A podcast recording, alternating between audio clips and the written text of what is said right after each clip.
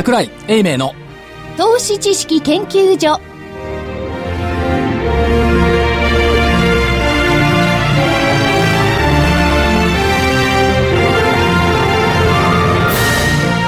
皆さんこんにちは。こんにちは。桜井英明の投資知識研究所の時間です。今日はスタジオには、正木昭夫隊長こんにちは、まさきです。福井主任研究員こんにちは。そして新人研究員じゃなくなったんだどうしても新人って言っちゃうんですよね、はい研究員の加藤真理子ですそして本日はゲストにお越しいただいております株式会社アセットレボリューションインストラクターの大岩川源太さんですどうも、よろしくお願いしますよろしくお願いします。よろしくお願いします。それで、そ。はい。えー桜井所長は今日は札幌ですよねお札幌ですねはいそれではちょっとお電話がつながってますので呼んでみましょう桜井所長はい、桜井です。こんにちは。こんにちは札幌じゃなくて、あの、苫小牧です。苫小牧？はい。あですかどうですかそちらのお天事業法人の気は方々と、あの、すごい、あの、綿密な取材を今しております。おおー。綿密なね。はい。はい。杉木立の中で。杉子たたちの。中で、どんな綿密な研究なんでしょうね。いや、綿密な取材をしております。うん株価安かったんでしょ？うん株価はですね、59円安ですね。ええあの割にもこれで崩れました。はい。あの割というのも、はい。はいなんか。こうなってくると、いい加減なものだなという感じがしてきて。ですから、あまりこう、姿を出すのは少なめにして、今日はですね、はい。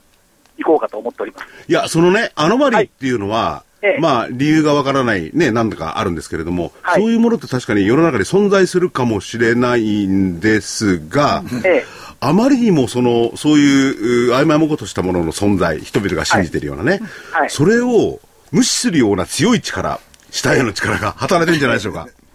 そうですね。なんか、太平洋の向こうからそんな力が出てくるかもしれない。ということで、え本日の日経平均大引けは、59円16銭安の13,365円17銭。59円16銭安の13,365円17銭でした。トピックスがマイナス2.18ポイントの1119.56ポイント。出来高が概算で19億3177万株。売買代金が概算で1兆6000飛び25億円。値上がり銘柄が892。値下がりが735。変わらずが126銘柄でした。所長、はい。あの、海の向こうからって言ってるんですが、アメリカの方が6日続落。はい。珍しいですよね。昨年12月以来ですね。ねえ。あで、えー、1万5千も割ってきたと。はい。えー、それは当然、えー、金融緩和、縮小を見てると思うんですが、ええこれ今その縮小の影響を、なんですか、吸収してるんでしょうかね？うん、吸収しつつあると思いますよ。で、吸収しつつあるっていうことは、縮小が実際に、えー、18、19でしたっけ？うん、だだだあの FRB のあのコメント見てると、なんかみみんな、ちょっとまだ早いんじゃないのって言ってる感じですよね。うん。まあ、その辺は正木さんにちょっと聞いてもらえればいいと思います。で、えーっと、私は、えー明日東京に帰りますが、はい羽田から京急電鉄に乗って帰ろうと思います。あ、おお。なんかあのー北海道の方でもどこで、僕私は東京から離れることはめったにない人間なんですけれども、ええ空港だとみんな、その京急でしたっけ、そのはい宣伝がすごいらしいですね。いやだって、あの、千歳の空港で京急の切符売ってますあよ。、直接そっちから買えるんですか？はい。はい。あ、便利だな、ええ。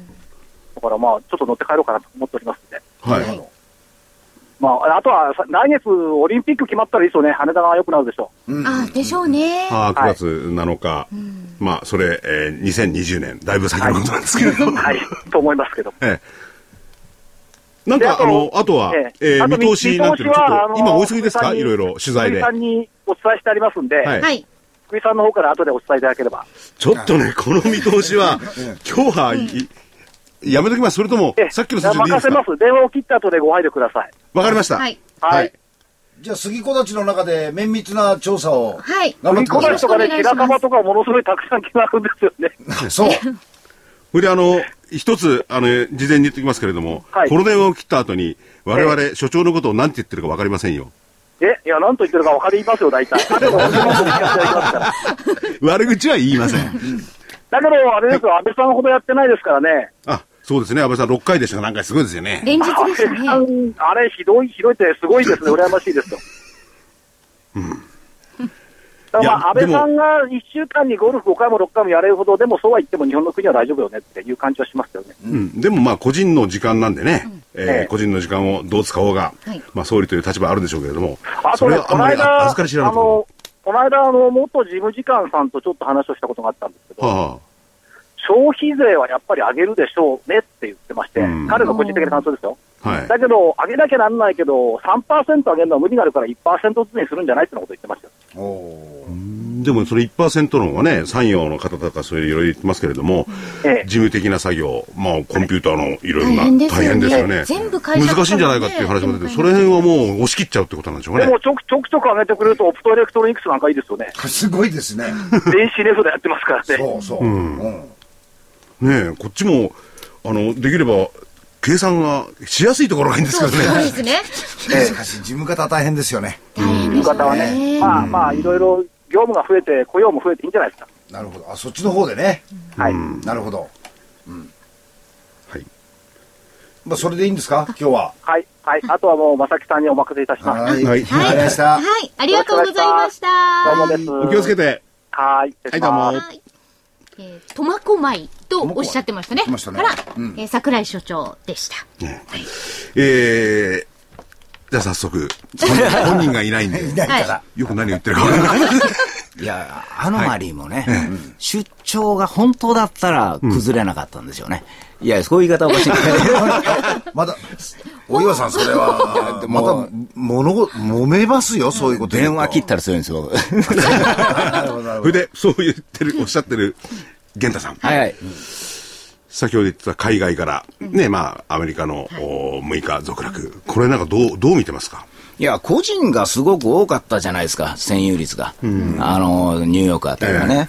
で、まあ、あの、法人は買ってない、手持ちがないよ、バカンス行ってるよという状況だから、帰ってきたら買うだろうって誰でも思うじゃないですか。日本でもお盆あげてたらみんな売っていってるんだから誰か買うだろうと思ってたと思うんですよ。いやところが、まあ、期待したほど来ない個人だけですから、やっぱりちょっと回転も早いということで、やっぱり売りが売りを呼ぶし、で、結局ね、あの、出口論をどうのこうのつってるんですけども、FRB のあれ見たらね。ね、書いてないんでしょ、言ってないんでしょ、誰が言うたん？と。だからまあそういうふうなんで、もう言葉とか気持ちとか、そういうものでどんどんどんどん動いてるんで、私はあんまり気にしてないんですけどね。あでのも、まあ、誰が言ってるのかよくわかんないんですけれども、はい。基本的には9月から始めてね、じえー2014年、それには、で、できちゃうっていう話よね。そうでしょうね。でももう、織り込んでるっていうか、もう、皆さん初めて聞いたわけじゃないでしょ、これ。そうですね。もう数ヶ月間。数ヶ月間言ってますからね、あの消費税の話でも今言われても困りますよね、こっちはすっかり3%の気分だったんですからね。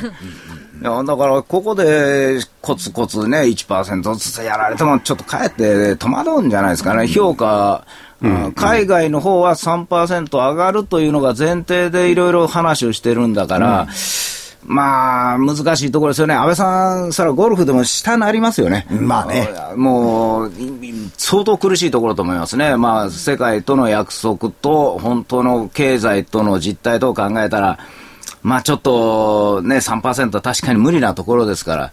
せやけども、無理なところをやるから、そんだけの政策をやりますよというので、株式市場は落ち着いてたんですから、まあ、僕なんかはまあそっちの方にまあ期待するんですけどね、あの、上げると同時に何かを出すという、うん。そっちの方に期待してるんですけどね。だから、海外、まあ、IMF が中心なんでしょうかね。えー期待してますよね。3%。はい。で、万が一それが1%になる。まあ、上げないってことはないんでしょうけれども、とすれば、どういうふうな反応になるかってわからないですよね。そうですね財務省派は3%、おそらくそうなんですよね。でそれを押しとどめて、えー安倍さんの力が強くて1%にとどめられた。だからコントロールしてると取るのか、やっぱり経済の先行き悪いから、それしかできないのかよ。じゃあ力がないんだろうって取るのか、どっちなんでしょうかね。いや、だから一般的なね、これ、アベノミクス失敗してるのかなって思っちゃいますよね、海外から行きゃ。そうだよね。いや、だからそれで、アベノミクスは海外、まあ日本国内ではどうかわかんないんですけど、第三の矢に対する期待は高いわけですよね。高いですね。大体まあ、まあ構造改革しろよと。はい要するにそれは、これまで日本がずっとやってきたものを改めて力を入れてやらなきゃならない分野ですよね。相当力がないとできないからね。それ見ちゃいますよね。もうこの二十数年間、結局こういう思い切った政策っていうのは、どの政権も打てなかったわけですよね。ねうん、それがここに来て、えー初めて安倍さんがあーかなり思い切った政策を打つであろうというアナウンスメントがまず第一。で今、あの現地言ったみたいに、はいはいそこからこれから具体論、だ何が出てくるのっていう部分のところが秋口からの期待だと思うんですよ。で、えー先週のお後半、ちょっとあの日本でもってヘッジファンドをパッケージしてる人たちのところでちょっと話聞いてきたんですが、やっぱり彼らも、あの、現ちゃんと同じような言い方で、やっぱり3%はするだろうと。うん、しないようなことであれば、逆に言うと、このおアベノミクスっていうプラン自体の信憑性を疑うよという話をしてましたね。うん。だからむしろ3%ができる、うん状況を作り出すんだと。で、そのためにえ逆に言うと3%やっても大丈夫だというふうなことをお出してくれないと、日本のこれ、景気っていうもの自体が信憑性薄いよねっていうふうになっちゃうんじゃない？そうですね。言ってましたね。あのーそれの一番大事なところっていうのか、はい。経済を本当に上げていく意味ではね、金融緩和っていうのを出してきたわけですね、はい。一本目の矢で。はい。それが4、5、6、7、8。来月9です。6ヶ月ですよね、そのぐらいで海外の人たちっていうのは効果を見るんでしょうかね？いや、そんなことはないと思います。そんなことはね、もっと長期で見ますか。あのーとりあえず、さっきも福井さんと話したように、とりあえずお金自体をかなり大きな、あサイズでもって、えーつぎ込みますと、マーケットの中に、はい。で、これはとりあえずやったわけですよ。で、それによって実体経済がどうなるのっていう部分のところで、えー一つの、あのー指標面で現れてきてるのは、やっぱ為替ですよね。為替ですね。え為替の面ではやっぱり、あのーここのところおアジアの問題だとか中国の問題とかで、いろいろと為替の市場はあの動いてるんですけど、えー円ベース円ドルでいけば96円台のところまでいくと、おほぼ反転する、から、えーユーロの方も129円台前後のところに行くと逆に言うとまたあのユーロ高の方に来るとい。うふうなことで、この部分のところについては一つの落ち着きが出てきたかなと、じゃあこの前提を実体経済の方にどういうふうに動かしていくのっていうところがこのお6ヶ月後のところに、まあ、あの待たれてるものなんだろうというふうに思いますけどね、うん。でそこに逆に言うと期待をしてるからある意味日本株については、まあ、ポジション的にはいっぺんには買いませんけどあのロングポジションにしてきてる、で、えー世界中の流れもやはり株式がウエイトが高くなって、債券のウエイトを下げると。いうことで、まあ、大体64ぐらいの比率に、えー彼らのポジションはしていってるのかなという気はしてますね。うん。だからその株式のウエイトを上げるっていうのは、それが多少、その金融緩和の縮小ということで、流れが違ってきてんじゃないかって感じがするんですよね。なるほどね。うんうんうんうん。だけど、あの、グレートローテーションの中で行くとすればね、あの、一時的に、えー株式市場の方にお金が入ってくるって言っても、今現在、あの個別の動きを見てると、えー個別の会社を買ってるって感じしてないんですよ。しないですねどちらかというと ETF を使ったりとかですね、そういうふうなものでもって、今は動かしてるぐらいのサイズしか、実は、あのーポジションは取ってないと。いうのが僕は実情だろうと思ってるんですけどね。まあ、ぼ僕なんかが思うのは、やっぱり3月の末までは、あの、アベノミクスというか、まあ全体を変えに来たと思うんですよね、とにかく。で、4月からは、ちょっとやんちゃな会だったと思うんですよね。ちょっと、あの、ちょっと余ったお金をいっぺんにつぎ込んでみるとか、まあ、まあ、上げて下げてみたいなのをするための技だったんで、あの、9月末が、まあ、例えば1万2000、あの、3月末が1万、えー、2490円かなんか、そんぐらいだったと思うんですけども、あの、ちゅうことは9月末はそれを割らないと、まあ僕は思ってるんですね。いや、もしも割るっていうことはさっきの3%にならずして、アベノミクス間違えてたのかという売りはきますよね。そうでなかったら普通はそこまでしか下がらないんですから、今のこの1万3500円が割ってるようなところで、叩こうと思っても叩けないんですよ。あの、さっきの、まあ、経済の話とちょっと違いますけどね。だからそれから考えてみたら、まあ、結局のところ、6月ぐらいに出さなあかんかった、あの、第3の矢がですね、ちょっと秋までしまってということで、結局その3か月間、その、何もしなかったということなんですよ。その付けが3%できなくなっちゃった部分に、まあ、なってるんじゃないかなと。と、いうことはもう4%上げるぐらいの気持ちの政策を出してくれないといけないということですから、アベノミクスのハードルが非常に高くなって、だからそのハードルの高さをどういうふうに、まあ、されるかというのはね、まあ、私のしたことじゃないですけど。いや、それで今、源太さんおっしゃったね、1万3で今の水準ですよね。それは去年と比べて、まあ、それ為替の想定、あるいはアジア新興国のですね、はい、経済の上昇を加味した企業業績、うん、それは十分に反映してると思うんですよ。うん、そうなんですよね。その数字ですよね。いや、それが第一四半期の発表の時に、うん、どう見ても増収増益ってね、新聞では書きますけれども、まあ市場の方ではコンセンサス以下という数字で全部出てたじゃないですか。なんか、ね、最高益とか増収増益って書いてあるのに株価だけ下がっていくようになってるでしょ。要は本当は良くなってるのに悪くしか見えないんですよ。で、あの、5月までは、あの、金融相場なんですよ。だから先ほど言われたように全般にパーッと入れてるけど、今からは TPP でも何でも、同じ業種の中でいいやつと悪いやつ出るんですよ。はいはいはい。そうですね。で、あの、世界で貿易自由化ですから、まあ、加藤さんのところのボールペンがええなと思ったら、僕、僕買いに行きますから。はい。それはもう、こんな汚いのをね、あの、福井さんの私が持ってる。うんうんうん。そう。だからそういうのいかないから。だから、いいもので安くて便利なものにどんどんみんながいっちゃうということだから、今のように ETF で買うというんじゃなくて、個別で狙われるようになってくるんですよ。だから、次のステージはね。次は。だから、あのー、そこをピーンと打つような相場じゃなくて、なんか入ったような、入ってないような、わーっと言いながら、もやもやもやとして、こう上がっていくという。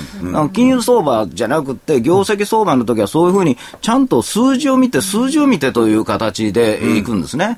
だから、ターゲットが、みんながね、この5月高値だから11月期日で安いって言ってるんですよ。うんところがこの頃回転も早いですし、またあんだけ下がったら持ってられないですよ、普通。だから処分してあるから多分11月意外に軽いんですね。で、6月のところは売りからヘッジファンド入ってるんで、買い戻しがやっぱり入ってくるんですよ。となると、10月の業績がいいか悪いかということが一つの大きなポイントになるので、うん、空想で買ったものじゃなくて、実際にいいものをもう分かってるんだから、それをいつ買うかでしょう、うん、という、だったら安い今でしょうということになるんでしょうけどね。だからそれを丁寧に丁寧にやっていくと、意外に今日はトヨタが強かったなとか、はいはいはい、でも昨日まではトヨタだけが売られるんですよね、こう東南アジアのことで売られてるということで、だから、いすゞと鈴木あかんなと思ったと、トヨタがドーンと売られるんです。ということは、これは9月の末までに売らなくてはいけない玉が、9月悪い悪いってあんまり言うもんだから、8月に流れ込んじゃって、それを昔みたいにそこの会社の人が一生懸命こう売るんじゃなくて、誰かに預けて、委託して売っちゃうようなパターンなんですよ。だからもう機械的にドーン売っちゃってるんで、非常にみんなインパクトがあって、寒いなとか思うんですけども、今日になってみると、やっぱりトヨタしっかりですよね、為替しっかりですよね。ということで、こういうふうにだんだん選別化されていく。こういう、まあ、8月の終わりから9月の相場というのは、9月の売りというのは分かってるわけで、その9月の売りを感じすぎると8月がそこになっちゃうんです。で、業績のいいものからだんだん底が硬くなるという、これが鉄則なんですよ。今日ね、午前中ね、日本の証券会社の、ある法人の担当の部長さんと偶然会って話してて、どうですか、今月は？って言ったら、あのー、海外のヘッジファンド、うん、それから国内の金峰さん、この辺のところというのは悪くないんですって。うんえ一番、あのー、この C56 で、一番、あのー、比較して悪くなったのは個人。この部分のところがやはり、あのー、この辺の比較すると3割から4割落ち込んでる。うん、ところが現実に来てるオーダー見ると、うん、ヘッジファンドだとか、あの機関投資家さんから来てるオーダーって減ってないですよっていう、そういう発言をしましたよ。うん、いやそうだと思います、ね、多分そうじゃないかなという気がしますね。うん。うん。うん、まあ黙ってましたけどもね、私はもともと法人部でしたから ね、金融法人部でもありましたけどね、うん、この時期ってナーバスなんですよ、ですよね。お盆の前に売ろうか、お盆の後売ろうかとかね、うん、あの一般的にはね、9月の10日ぐらいが一番多いんですよ、もともと。期日ついたら9.11やなとか思いません？だからその頃にちょうど、なんというんですかね、あのーなあの GDP の改定値、日本あるじゃないですか、あれがポイントですよ、あれであの結局、福井さんじゃなくて安倍さんでしたね、あのあれが、まあ、3%にするか、何パーセントにするかっていうのを決めていくのは、あそこの改定値だと思うんですね。で、その前のところが、まあ、日銀のことがあったりするんで、だからとにかく9月の第1週から2週にかけてが、とにかく上でも下でも一番の山場だと思いますね。はい。で、そこを、山場を嫌って今売ってるような気がしてしゃあないんですね。なるほどね。まあ、上に行くにしろ下にリスですからね、はい。とりあえずはポジションはチャラにしてたからね。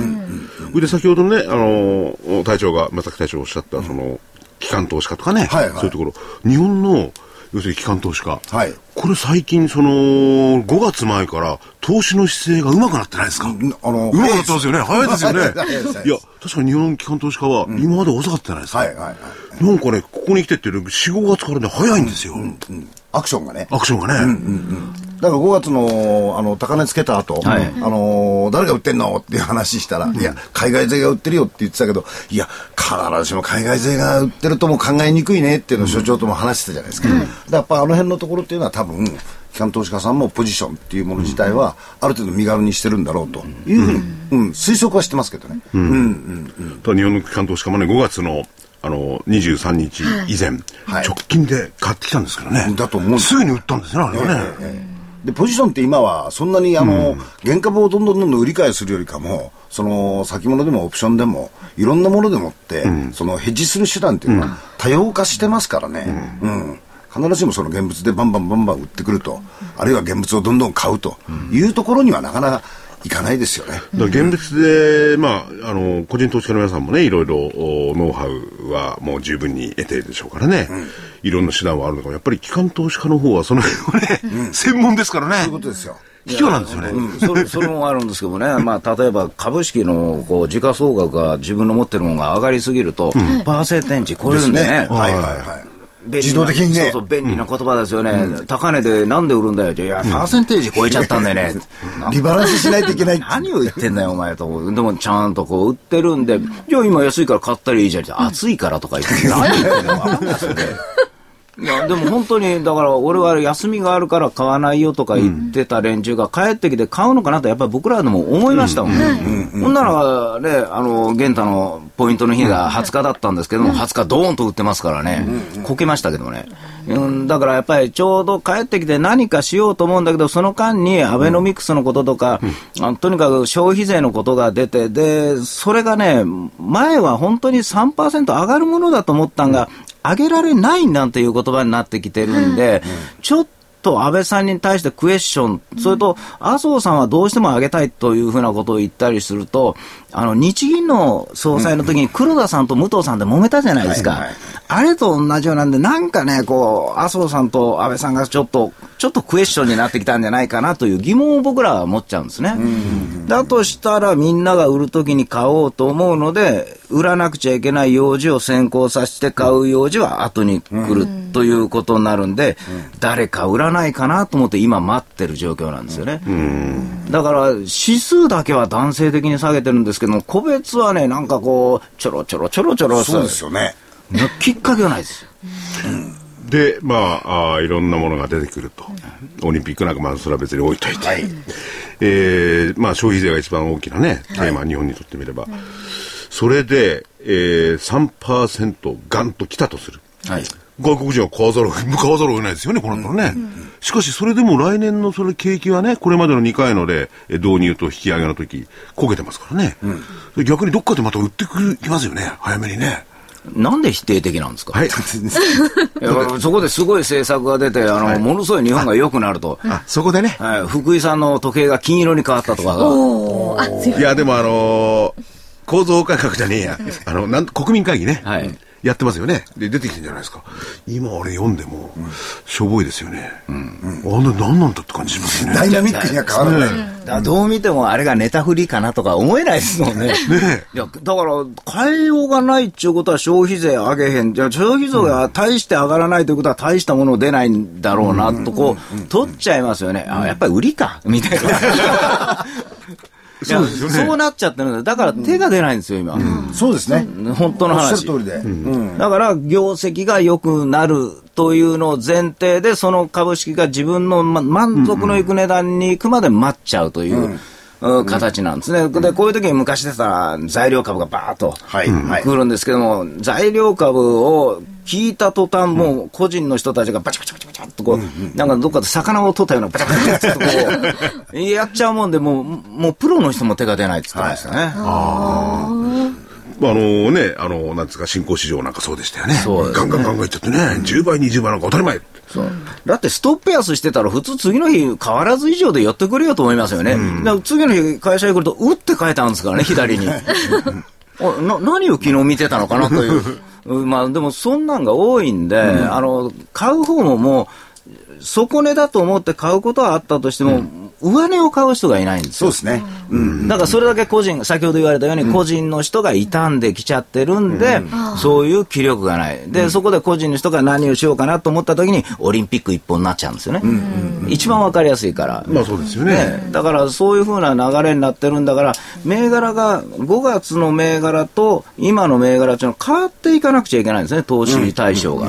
ところが、引っかかってる人はまだそれを見ちゃってるもんですから、まあ、トラウマというか、そっちから抜けられない、はい。あフレッシュな気分にならないという、だからあと1週間ぐらいかかるんじゃないですか、フレッシュな気分になるには。ね、ということで、えーここでお知らせに行って、次のコーナーでは、はい。どういうふうにしたフレッシュな気分になるのか。はい。で、えーできればですね、個人投資家の方がこのお番組聞いてらっしゃるんですけどね。はいなんか勇気づけてやると、もう空元気はダメですよ。空元気 具体的に、具体的に、こうやれば儲かるかもしれない。かもしれない。というところちょっとね。フレッシュな気分で、フレッシュな気分で、杉の中で。まあ、最終的な判断は、あの、皆さんの、おね、ご勝手にじゃなくて、あの、ご自身の判断に任せるってことで。でもね、こう聞いてくると、ちょっと手掛けづらいなと。はい。じゃあ、次に手掛けるとすれば、いつのポイントなのかとかね、その辺の具体的なところを、玄太さんとね、はい。えー隊長に聞いていきたいと思います。はい。じゃあ、お知らせです。はい。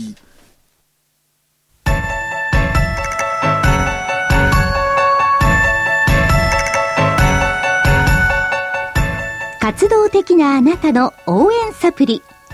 サプリ生活のグルコサミンコンドロイチンは年を取ると少なくなりがちなグルコサミンとコンドロイチンを無理なく補います。階段の上り下りや立ったり座ったりが気になる方やお散歩スポーツを楽しみたい方におすすめです。サプリ生活のグルコサミンコンドロイチンはグルコサミンの含有量が10粒あたり 1600mg コンドロイチンが 300mg と豊富です。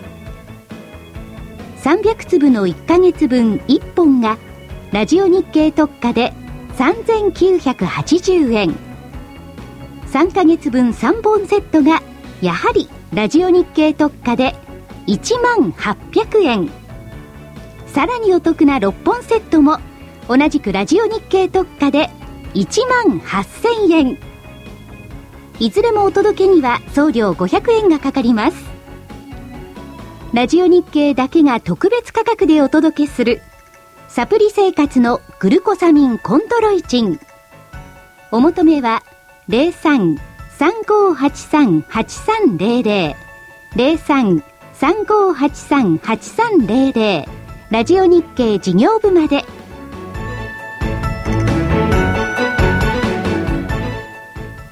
投資知識研究所をお送りしております、はい。さあリフレッシュするにはどうしたらいいのかリフレッシュ？しようと思ったらできるもんじゃないですからね。まず、リフレッシュをするためにも、まずいいところを探す。それも投資に、個人投資家の方がね、はい活かせる部分を探す。で、探すのは僕じゃなくて、とりあえず玄太さん。何を探してください。僕じゃなくて振りましたね、フレッシュな部分をこう考えるんだったら、まずあの桜井先生のあの上値の予想とか聞いて、それをネタにしてから進めた方が、あの フレッシュなフレッシュな話題で。話題になりますか、ーおかずになる。おかずになるという。ああ、なるほど。それでは、はい。来週の、来週の。はい。はい桜井所長の来週のところで、見通し。今週の見通しはどうでしたっけ？まずそれの結果から。今週はでしょ。はいうーんと、え加減が13,515円ですので、今日13,365円ですので、来週謝っていただきましょう。そうですねはい。うんということですね。坊主で来るんですかあれ、ね。だって200円も下回っちゃったわけですよね、予想のね。ところが、はいところが強気です。来週はし加減が上がっております。おうはい。えー、加減、来週の見通し。はい1万4000飛び50円。うん。8月1日の終値、まあ、月足陽線水準ということで。あーなるほどはい希望的観測もあるのかなと思います。これでね、あのーこの番組の直前に所長に電話かけて、所長、これでいいんですかって私再確認しました。なんか値押ししてましたね。しました。はい。ちょっとね、ブレる感じがするんですよ。する？するんですよい。や、でも今日もう言っちゃってるじゃないですか。1万4050円1本でいこうかなって。一本。1本。あ、上もし、もうズバリ？ズバリ。え、それって、所長の意思に反して、ディレクター権限いやいやいや所所長はそういうことをね、おっしゃっていたんでね。でもそれはいくらなんでもね。そうですよ。でも、健太さん。はいはい。これ、これ、今、紙に書いてある1万、上、下が1万4050 4050円。はい上が1万4533円。33円。笑ってますね、今。中台間違ってんじゃない まあでもね、ないとは言えないんですよ。え祈ってますから。あのーとにかく明日ポイントの日なんだから、明日まあ今晩から明日にかけてのマインドですよ。あのーまあ、一つは週の頭あたりにみんなが、あの、為替が円高になる、円高になるって、あんだけ売ったのに、実際、あの、円安のままですからね、これ。これの効果は本当に僕は大きいと思ってるんですよ。で、それで、まあ、ふごく普通のものが、こう、バンと来ただけで、まあ、まあ、これ、やっぱり先生の言葉使いにくいね。でもまあ、それで、まあ、そのあたりっていうのは考えられないこともないです。うん。これがフォローの精一杯というやつですね。これ、あと、可能性としてはね、別に300円続けて4日間あげないいんですか？らね。まあね。あ、その、その4日間もいらないんですね。うん。二日間でいい。2日間に。え、はいでで今の水準から比べれば、2日間で1万600 300円それを4 1万4000台に行かなきゃなんねんだから。そうですよ。この間なんかね、ニューヨークが30ドル下がったら、日本の株300円下がったんですから、はい30ドルもプラスになってくれば300円ぐらいバーンっていきますよ。なるほど。あ上にね。上に6連、六連続安してるから。うん。このあたりで。うん。そろそろ。だだけど本当にでも経済の数値も悪いことはなかったですね。そうですね。だから今日の、まあ、ヒューネットパッカーズのあの数字を見て、まあ、時間外でちょっと売られたりなんだりしてますけども、あれが克服できたら、ちょっと本当の意味で日本も変わるんじゃないですか、安いから買いに行くよという先ほどみたいな、いい決算のものだけパカパッと買っただけで、もう、コアの中でも今日ちょっと選ばれた買い方してますからね、僕らが思う、うんいい会社と悪い会社っていうのを見分け始めたと思うんですよ。あのー今の話でね、はい。全く同じことを、この間その、うーんラップをしてる会社に行った時に、はい。外人の人たちが言ってたんですよ。同じこと。同じセクターの中でも、勝ち負けがはい。非常にはっきりしてくる、うん。時期が来てるよと。で、注目してるのは、その、テクノロジーの中で、えーかなり勝勝ち組と負け組っていうのは相当開いてくる、でこれがどう考えても今のお彼らのデータだと非常に開くべく時に来てるんで、このセクターの中を注目してるんだと、でいいものは逆に言うと買うあ、どんどん。どんどん買って、はい。で逆に言うとそれを、まあ、ロングショートっていうんですけども、片側を買っといて片側を売ってるっていう、そういう戦略が今一番取りやすい環境なんで。そうですうん、これを実行していきますよっていう話はしてましたね。まあ、僕らの頃はペアトレードっつってたんですね、はいはいはいあの業績の悪いやつを売って、まあ、いいやつを買うという、はいはい。でそれで同じ金額にセットするという、で開きゃ開きゃで普通だと手締まうんですけど、どんどんやっちゃうんですよ。ですよね。ね、だものすごくなっちゃう。で、あのー、6月でしたかね、あのー福井さん、僕、あのー商社の話したことあったじゃないですか。えすね。商社こんだけ儲かってんのにと、あれやっぱりちゃんと売られてたんですよね。商社みたいなのは、まあ、今言われてる海外での、あのー、かいなんていうか、通貨が安いもんで、日本に来るときあんまり儲かんないんじゃないかとか、あの頃言われてたのが今言われるんですからね、私らにとっても、え？とか思うんですけども、なでも帰ってきて、物産なんかすごい決算だって言ったよ。はい。コンあのコンセンサスよりか100億も上なんですよね。だからあの、思い切って今買い戻しになっちゃってるから、今度は下がらなくなっちゃってますよね。はいはいこういう現象が、まあ、間違ってると起こるんですよ。だから、電気とかハイテクあたりで、こう、ペアトレードみたいな形がガーッと進んで、その売ってる方が間違えた時は本当に面白いんですよ。いや、買いまして9戻さなかった。月のところそうですね。に近いのが、ええーあと、まあ、あー来週の日経平均は分かりませんよ。来週の日経平均は分 かりませんけども、こあの、これは気分を変えて。えはい変えて、えーもう来週の日経平均、まあ、いこれさっきの下ですよね、あれ。そうです下です。そうですはい。1万4000飛び50円ところで下です。上はいくらあ見てるの上はですね、500円1万4533円。あ7月変わんないんだ25日の窓開け水準。これはもうずっと変わらないですね。うんはい。だからそこのところがね、あの、入ってくるとちょっと私も余裕はないんですけども、でも、9月ということは、あの、仮株の買い戻しもあるじゃないですか。だから、あの、新興市場は、さっきの話で言うと、ちょっと矛盾するんですけれども、割高株だから、まあ、実際の経済とか数字を見てないんで、あの、なんというか、買う素質はないんですよね。だから今売られちゃってるんですけども、あの、仮株買い戻すには今売り物本当ないですよ。ですね、うん。あれもしもわずかでも仮株してて売ってるんだったら、あの9月末すごいことになるんじゃないかなと、まあ思います。だから、ただそれはまあ、あの、いいように考えていってるわけで、その前にはもうアベノミクスとか、まあ何でもいいから、もうとにかく消費税も何でもガチャッと終わって、そっからやるか、その前にオリンピックで遊ぶかという、どっちかですよね、今。だから9月はあの非常にまあ難しいとみんなが言いますけれども、攻めるのはもう一番簡単なんですよ。日にちが決まってるんですよ。なるほど、はいあそうするまあ、とカレンダーいやいやが生きるんですねそれは投資カレンダーでね。あそうええ投資カレンダーの DVD もありますんで、そちらのお求めになっていただいて。そうですかで、それとは別にですね、今、源太さんおっしゃってたんですけれども、まあ、その企業業績、まあ、業績、ある意味では業績相場はい。に転換せざるを得ないことになるわけですよね。で、それが、どう、外部環境がどうなるか大きいところのね、えー投資としては王道っていうか、正解ですよね。はいで、その時に、じゃあ、いつその、いいと思われる銘柄に乗るのかどうなのか。それで、それだってあるところまでバーッとみんながいいといいとってのは限りがありますから、数にね。はい。ゴンゴン上がっちゃいますよね。わかるんですか？ねあいや、1万4050円から。あ、そうだな。いや、個別銘柄の株ね。株価。そしたら、ああるところまで行ったら当然、あのー、PR、PBR の指標とかそういうのをか緩和して売ってきますよね。なんで売るって考えるんですか？草がついたら低いものをまたこう上げるという、だんだん上げていくというふうに。いや、GDP でも結局プラスになってきてるわけ。ですプラスになってきてますよね。だから前言ったと思うんですけども、GDP 全体がプラスになってたら、日経平均というか時価総額もはい。ちょっとずつ上がっていくんですよね。だから全部が全部じゃなくて、最初はいいものだけが来るんだけれども、まあ悪いところがそのまま悪いままでずっと一生過ごすわけじゃなくて、少しはうちのところが悪いからちょっと頑張ろうなという企業努力が入ってくるんで、徐々にまた詰まってくる。そういうのを繰り返しで、気がついたら3万2000円とかそういうことなんですよ。だから僕はそれを聞こうと思ってたんですよ。なるほど。要するにね、ここはね、待たざるを得ないそとこでしょ？はい。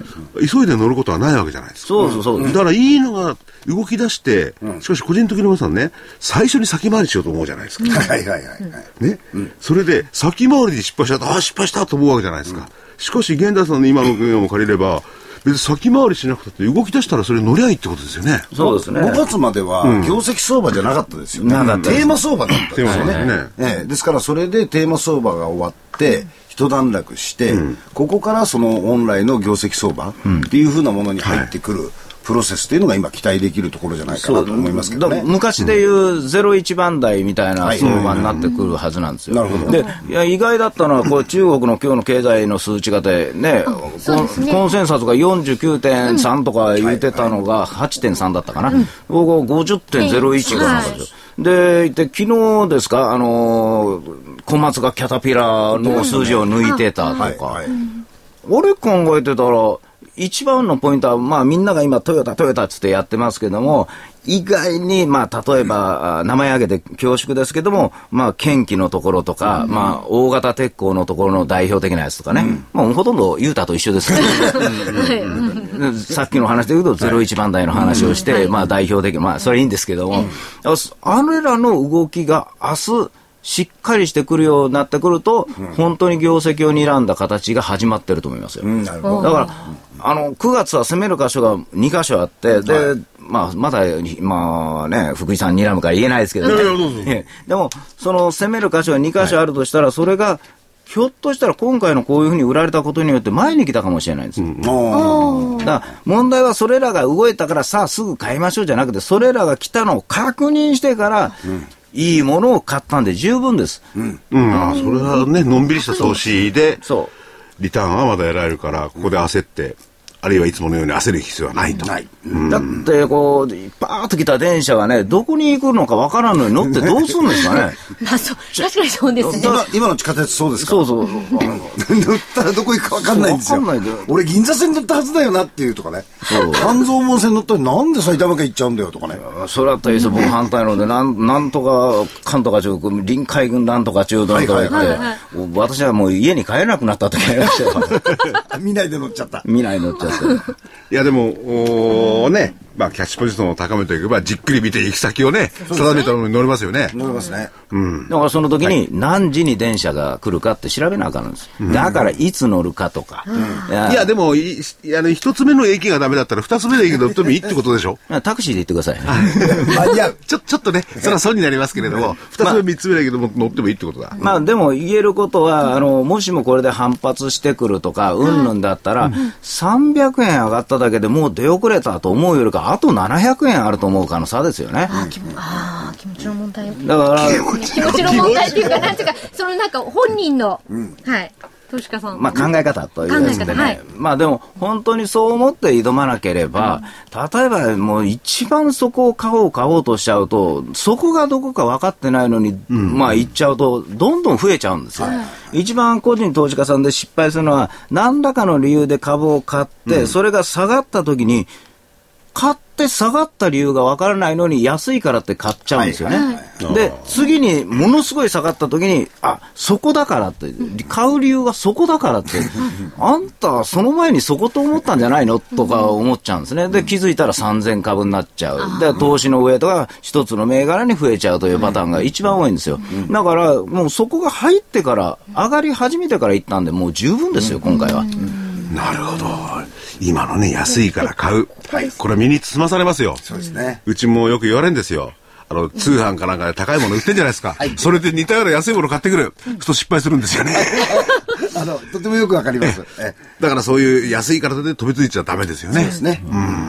多少は高くても、それがあ長期使えるとかね、あるいは長期的に上がるとか、その視点ですよね。だからもう一つの視点は、その、まあ、あー本当に業績のいい会社って、まあ、わかるじゃないですか、大体。で、その会社の、まあ、資質から考えて、1年後に今の株価水準とどうだっていう考え方をしてみることも大事なんですね。ですね。あのいそう、株がずっと下がってくるときにね。あの、各セクターなんかで見てても、あのーみんな下がってる下がってるんですけど、ある一部のものは全く下がってないんですよ。下がってないですよねうん。ですから、あそれありますね。ありますよ。ありますあります。ええ。だからそういうものをむしろ逆に言うと、こういうものを見ていれば、これが新高値を取っていく、なんで？って見たら、いや、業績の裏付けもあるし、えーこれから先のところも期待できる。だからその部分が先に行くわけですよ。そうですね。したら、その部分のところについてくる次のものを狙っても十分間に合うということですよね。そうですね。だから春先に考えられた単なる割安というよりか、はい。技術があって伸びる可能性のある、まあ、押し目のやつというイメージじゃないですか？ね、だからそれは01とまあ別のところで出てくるでしょうね。あの、非常な技術があって、お、こんなもんは世界で一番だとね。この技術は使いになってるありますよね。ありますあります、だからあの医療なんかでも、最初はそのバイオでもってそうそう。どんどんどんどんみんな行っちゃったじゃないですか、でもあの医療の分野の中できちっとその高値圏を維持してる銘柄のかなりあるんですよ、ありますね。意外にこう、ね、し食料のところなんかでもありますね。はい。高い、お前ら輸入やから高いんちゃうかいなと思ったら、いや、向こうで売れてますで、持って帰ってなかったんや、という。まあそういうのありますよね。ねそういうのもだいぶ出てきてますね。まあ、そういうところをこまめにね、探していただいて、あるいは、えー明日発売のですね、玄太さんの、何でしたっけ？はい。もう、すすえーはい。8月大事なところです23そう。日金曜日明日発売になります、行動ファイナンス理論に基づく。信頼の投資カレンダー的銘柄選考。2013年8月号です。8月は9月以降に備える時期。秋相場の本当の主役はこれしかない価格は8400円送料500円です。こちら DVD になります。なるほど。8月はそうなんてもう8月も終わるんですけれどもね。でも、来週1週間、これでどっちに動くか別にしても、まあ、中長期の視点に立っていただいて、9月以降、あるいは10月その先をね、えー見越した銘柄、玄太さんにいっぱいこと行動をファイナンス理論に基づいて選んでいただいてます。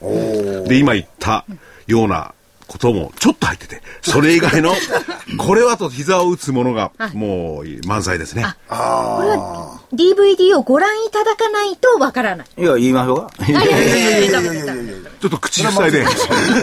それはまずいですそれまずいですよ。はい、ぜひ DVD ご覧ください。はいそう、はいこ今回の特徴っていうのは、その、さっきの話で言うと、まあ、9月の前半に合わせた銘柄と、9月の後半に合わせた銘柄に分けてるんですよ。あの、発想。これちゃんと言ってるんです。で、な、なぜかっていうのを言うと、また怒られるんでやめますけども、要するに、あの、投資っていうのは、その、今の環境が悪いからと思ってみんな動いちゃうんですけども、いつを軸に考えるか、時間軸ですよね。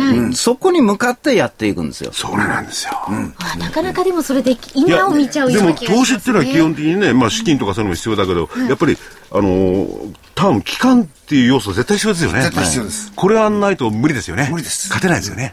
だからはい極端な話、7月の後半下がり始めたら、あの、8月下がりますよという話をしてたんですよね、もともと。だからお盆明けに買うためにっていうことは、もう7月の中旬で売っておいて、お金を作っておいて、そこまで待たなくちゃいけないですよね。その間回転しながらここでまたやろうなんて、そんな上手な人まずいないですよ。で、もう一遍その、えっと、明日発売の DVD のタイトルは、はい。えー行動ファイナンス理論に基づく信頼の投資カレンダー的銘柄選考。2013年8月号。8月は9月以降に備える時期。秋相場の本当の主役はこれしかない。明日8月23日金曜日発売です。価格は8400円。送料500円そうで、す。肝は先ほども源太さんおっしゃいましたけれども、9月も前半と後半で投資スタンスが変わってくる。はいこれに関してどうするか。これで、一生とは言いませんけれども、えー9月、10月あたりのこのリターンは決まってくる可能性もありますね。まあ最終的な判断は投資家の皆さんご自身で。あともう一つ、はい。はい、もう一つですね、来週になりますが、8月28日水曜日に発売になります DVD、大岩川源太の投資カレンダー実践塾。こちらは2013年9月号です。とてもとても難しい9月相場。しかし、政策追い風相場の9月で買わないと先はないかな？わからないですね。えー9月は、まあ、いろいろなことが目白押しで出てまいります。大きく触れやすい9月相場に参戦しないと儲けは半減するかもしれません。えー、玄太さんの具体的投資指針はズバリ、こうだ。価格は7350円。送料はこちら500円になります。はい。えーどちらもお求めは、えーラジオ日経までお電話でお願いいたします。東京03-3583-8300。03-3583-8300番です。えー明日があ個別株。はいで、来週28日水曜日が投資カレンダー。はい両方を、どっちを右手、どっちを左手でもいいんですけれども、えー有効にお使いになると、いい投資ができるのではないかなと思います。すっかりフレッシュな気分になりましたね。嬉しいですね。なった。なりましたよかったですね。それでね、本当にその、来週発売のはい投資カレンダーの方も、まあ政策追い風とはタイトルにはなってるんですけれども、はいはいまあその辺も本当にどう見るかっていうのがありますんでね。でも期待するべきだと思いますけどね。いや、したいうんしししてもしなくてもいいんですよ。とにかく出たらしまいですよ。まあね。うんで、そこから、そこまで下がってたら逆のことを考え、あ、そう言っちゃいけないのかみたいな。だけど、5月23日の時、僕はもう、もうこれ、土天井という話をしてるんですけども、それの対抗だと思ってもいいですよ。まあ今、今日の話ね、最終的なご判断はお聞きになってる皆さんということなんですけれども、えー参考にしていただいてですね、えー暑い8月が終わり、涼しい9月になったら頑張ってほしいですよね。そうですね、ぜひね。ええね今日は所長は涼しいんですよ。涼しいんですよね。涼しいんですよ。一人だけ。ね。まあ、その前に初期払いですか。まあ、そうですね。はい。はいそうですね。え本日のゲストは株式会社アセットレボリューションインストラクターの大岩川源太さんでした。ありがとうございました。どうもありがとうございましたありがとうございましでは皆さんまた。た来週さようなら。さよなら失礼します。